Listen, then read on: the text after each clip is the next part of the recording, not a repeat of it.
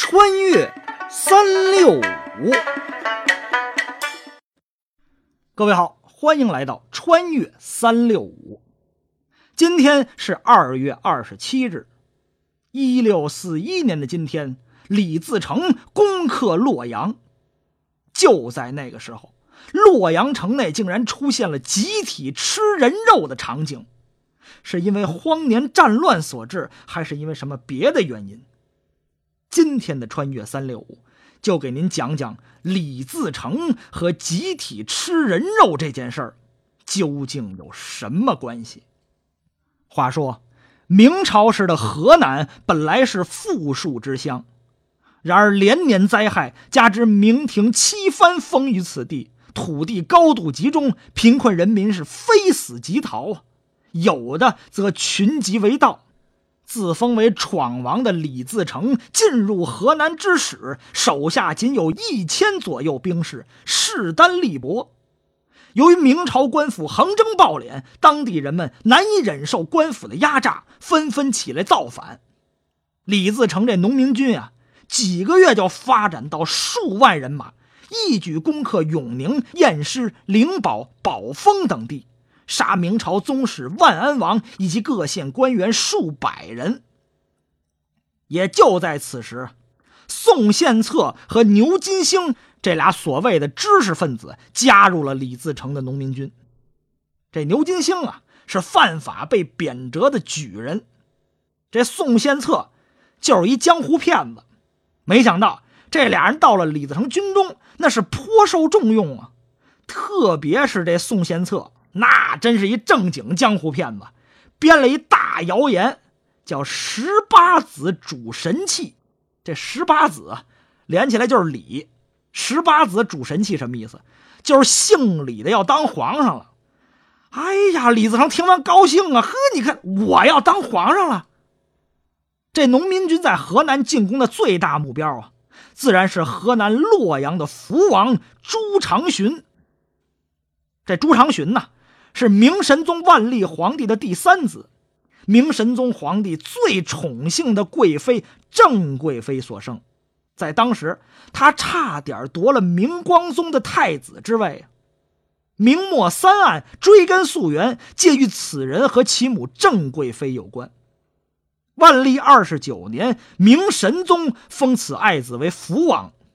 据说这朱常洵大婚。花销高达三十万金，并在洛阳修建王府。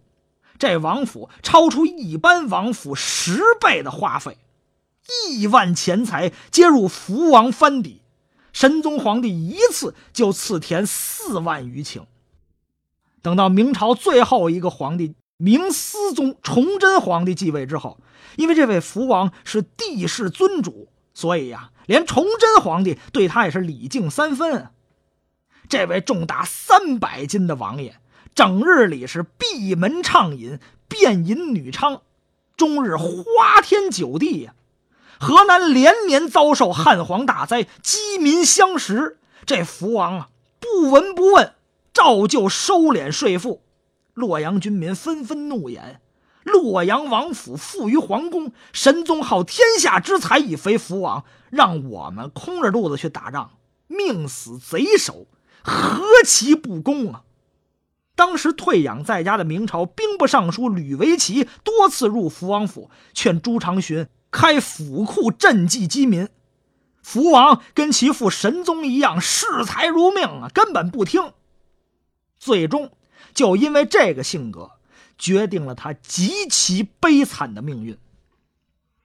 话说明崇祯十四年，也就是公元一六四一年春正月十九，李自成率农民军进攻洛阳。因为洛阳城啊极其坚固，关高绝险，农民军攻了整整一个白天也没攻下来。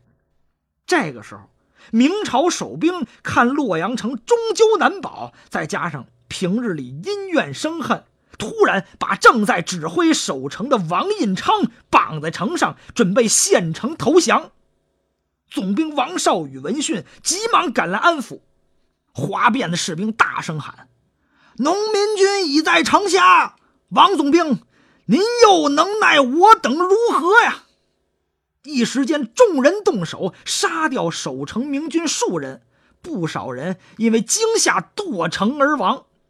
城外农民军一看呀，赶紧趁乱攀城。哗变的明军伸手引踢，最终是洛阳城陷。经过一昼夜的巷战，李自成占领了洛阳。咱们前文书提到这位福王三百斤大胖子朱长洵，没来得及逃跑。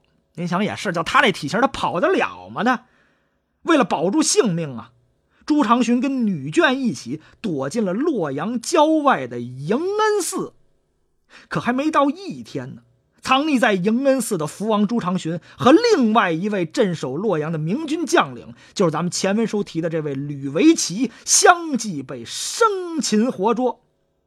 当他们被押解到李自成面前的时候，朱长洵对吕维奇大喊：“呢，哎呀啊，吕先生，吕将军，救救本王啊！”吕维奇喝道：“王爷。”被指命在顷刻，自身难保。可是福王您，您可是当今皇上的亲叔叔，您一定要坚持住啊！言毕，吕维奇是慷慨赴死。可是这位贪生怕死的福王哪儿听得进去这些话呀？一见这李自成啊，体如筛糠，跪那当当当当，一个劲儿的磕响头啊！李自成端坐殿上审问这朱长洵。但是您琢磨，他也没文化，他能审出什么呀？就是一个劲儿的怒骂。最后，他命令士兵砍下了福王的脑袋，挂在洛阳城门上示众。可谁知道，身怀怨恨的这帮农民军呀，没有就此罢休，他们居然从迎恩寺抬来一口千人锅。先把一头梅花鹿剥去脚皮，又把福王的毛发剃净，一同放到大锅中煮。李自成还有三百多个农民军一起分享了福王肉，还起了个名字叫福禄羹。说起来简直是令人毛骨悚然啊！这件事在当时可以说是震动天下。福王纵使荒淫残忍，但李自成的手段也太过毒辣凶残了。然而，残忍的食人肉事件并没有阻挡李自成的步伐，反而远近饥民何其而往，应者如流，日夜不绝，一呼百万，而其势燎原，不可扑也。这，便是明王清兴的历史宿命。好，感谢您收听今天的《穿越三六五》，咱们明天再见。